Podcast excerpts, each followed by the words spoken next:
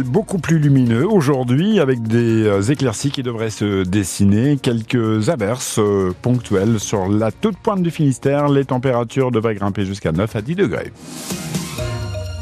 Dans l'actualité de ce dimanche, Dylan Geoffrelot, un salon euh, du côté de Quimper, un salon aux allures attendrissantes, mais qui en énerve plus d'un. Oui, le salon du show qui se termine ce soir, il fait polémique. D'un côté, les associations de défense des animaux dénoncent un endroit qui incite les achats compulsifs d'animaux domestiques. De l'autre, les éleveurs assurent encadrer les ventes. Simon Chenot, vous avez vérifié si tout ce bruit est nécessaire. Ici, il y a des chiots de toutes les tailles et de toutes les races. Certains visiteurs sont juste là pour regarder. D'autres sont prêts à acheter. Nadine est bien tentée par un berger australien. La petite femelle a l'air super sympa là. Et avant même d'avoir demandé, Nadine précise. Ce n'est pas notre premier chien, donc c'est réfléchi. Hein. Car c'est ce qui est reproché à ces salons, repartir avec un animal sur un coup de tête ou pour un cadeau d'anniversaire. Sur les réseaux sociaux, des internautes bretons critiquent ce genre d'événement. Ces salons, c'est une honte, commente Marine de Lorient. Il y a déjà des chiots plein les refuges, souligne Lisa. Tout ça pour les abandonner plus tard, souligne une autre internaute. Des critiques balayées par tous les éleveurs de chiens sur le salon. Elena. Moi, je ne pousse pas du tout à la consommation, bien au contraire. Véronique. C'est n'importe quoi. Cette éleveuse venue de l'Indre affirme refuser parfois des ventes. Eh ben, si la personne, elle va dire, elle est trop occupée, qu'elle critique trop le prix, par exemple, ben, on se dit, si elle n'a pas de l'argent pour l'acheter, c'est pas la peine, elle n'aura pas l'argent pour le nourrir. La SPA, de son côté, demande l'interdiction pure et simple de la vente d'animaux dans ces salons. Une pétition lancée fin janvier sur ce sujet par l'organisation a récolté 80 000 signatures. La SPA de Quimper n'a pas souhaité faire de commentaires malgré nos multiples sollicitations. Autre salon où s'est exprimée la colère de tout un secteur, celui de l'agriculture. Il se termine ce soir après une 60e édition marquée par la crise agricole. Contrairement aux estimations, l'affluence a été tout à fait correcte selon les mots du président de l'événement. L'année dernière, 615 000 visiteurs ont arpenté les allées. Un jeune homme héliporté au CHU de Rennes dans un état grave après un accident de la route à Clédin dans le Morbihan. Oui, ils sont cinq mineurs victimes euh, légèrement blessés ou choqués suite à cette sortie de route qui a eu lieu hier au petit matin. Tous sortaient d'une nuit passée en boîte de nuit. Le conducteur, seul majeur, a pris la fuite probablement à pied après l'accident. Il a finalement été interpellé et placé en garde à vue. Tragédie sur l'autoroute, sur l'autoroute A6 à hauteur d'Aiguilly en Côte d'Or. Une adolescente de 15 ans est morte dans un accident d'autocar cette nuit. 12 autres personnes sont blessées, dont une gravement. Sonia Gobry, les circonstances du drame sont encore floues. L'autocar s'est brutalement couché sur le flanc sans qu'on ne sache pourquoi pour l'instant. Le véhicule est parti des Andélis dans le département de l'Eure et devait rejoindre Saint-Léger-les-Mélèzes dans les Hautes-Alpes. Il transportait 51 personnes, dont 41 enfants âgés de 5 à 15 ans.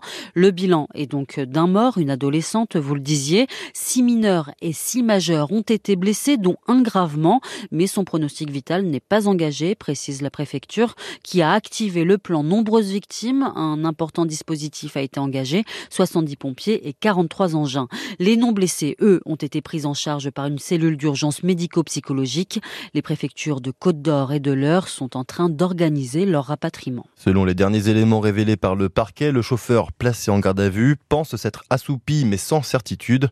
Une enquête est ouverte pour homicide et blessures involontaires. Disparition inquiétante dans le Morbihan. Une femme de 58 ans est recherchée depuis 4 jours. Sa voiture a été retrouvée à Pontagan sur la commune de Languidic près de Lorient. Vous pouvez voir sa photo sur le site de France Bleu Brédizel et les numéros à contacter si vous avez des renseignements à apporter à la gendarmerie. On vous en parlait hier matin et hier midi. Un toit d'une maison s'est effondré dans le centre historique de Morlaix avant-hier. Le maire de la commune a pris un arrêté péril pour obliger le propriétaire un Parisien qui est en train de vendre cette vieille bâtisse a réalisé des travaux de charpente et sécurisé le bâtiment. Mais Jean-Paul Vermeau l'assure, il n'y a plus de risque d'effondrement à l'heure actuelle. Les Tisef vont tenter d'enchaîner un 13e match sans défaite et ce en championnat. Oui, ça serait une première pour le club contre le Havre cet après-midi au stade Francis Leblé.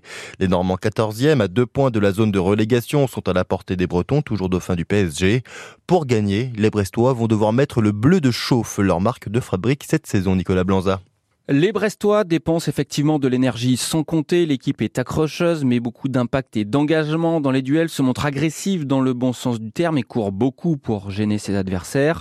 Les chiffres le prouvent avec certains joueurs parmi les tout meilleurs de la Ligue 1 dans de nombreuses lignes de statistiques. Avec Bradley Loco et Pierre Lesmelou, le Stade Brestois dispose dans ses rangs des deux plus gros tacleurs du championnat. Kenny Lala est lui dans le top 10. Bradley Loco et Pierre Lesmelou, encore eux, sont les deux joueurs qui ont gagné le plus de duels au sol que Romain Del Castillo est quatrième. Steve Mounier et Brendan Chardonnay sont de leur côté les premiers et troisième joueurs à avoir remporté le plus de duels aériens de Ligue 1. Défenseurs, milieu, attaquants, on retrouve une diversité des joueurs impliqués, signe que toute l'équipe est concernée. Depuis son arrivée, Eric Roy forme le vœu de constituer une formation pénible à jouer, forcé de constater que les actes se joignent aux paroles. Nicolas Blanzac qui sera au commentaire du match Stade Brestois-Le Havre à partir de 15h sur notre antenne. Puis juste après, le FC Lorient jouera un derby sur la pelouse de Rennes dès 17h05. Armel Lecléache ainsi que les spectateurs qui l'attendent va devoir s'armer de patience. Le skipper en course pour décrocher la troisième place de l'Arkea Ultimate Challenge va arriver plus tard que prévu à Brest. Attendu cet après-midi, il devrait terminer son tour du monde en solitaire entre 20 et 23 heures ce soir. La faute au vent qui va souffler moins fort au fil de la journée. Vous ne pouvez donc pas aller voir les bateaux à Brest cet après-midi. Pourquoi ne pas aller jouer au basket ou encore faire du breakdance? Le festival Urban Zone se termine aujourd'hui aux ateliers des Capucins. C'est couvert, donc même s'il pleut, pas d'excuses. Surtout, il y a une initiation au roller, Mel Prévost. Allez, c'est parti. Voilà, tu mets tes pieds en V. Et maintenant, on va essayer de faire des petits pas en V. 1, 2. Des conseils de coach pour bien commencer. Lil Wayne, 15 ans, roller taille 37 au pied, casque rose sur la tête. Là, il y a des petits plots où on peut faire des slaloms. Euh, après, en gros, c'est des rampes euh, où on peut monter et glisser dessus. Donc ça, c'est cool. On va rouler, on va essayer de bien euh, s'approprier le matériel. Oui, moi, ça me plaît, ouais, c'est cool. Une vingtaine d'enfants roulent plus ou moins vite sur la zone délimitée. Catherine observe son fils Gabriel qui prend son élan. Oh, c'était sa première Première tentative sur le tremplin, mais aussi... Ah, sa première chute où il s'est fait mal au coude. Heureusement, Gabriel avait ses protections, coudière, genouillère, casque. Une activité sécurisée, mais surtout à l'abri. C'est pour ça qu'on vient régulièrement au Capucin, pour justement les activités quand, quand il pleut. C'est les vacances aussi, on en profite. Il faut les faire dépenser un petit peu. Se dépenser, mais aussi découvrir ce sport. Maël Roudot est initiateur au Brest Roller Club. Ouais, c'est surtout de leur donner envie de venir euh, faire du roller. Quoi. Ce qui plaît le plus, c'est les sensations. Et euh, ils essayent tous de nouvelles choses et c'est ça le plus important. Une session dure une heure et ça se passe comme sur des roulettes. Puis entre deux coups de patin, pensez à envoyer un SMS ou à passer un coup de fil à votre grand-mère. Aujourd'hui, c'est sa fête.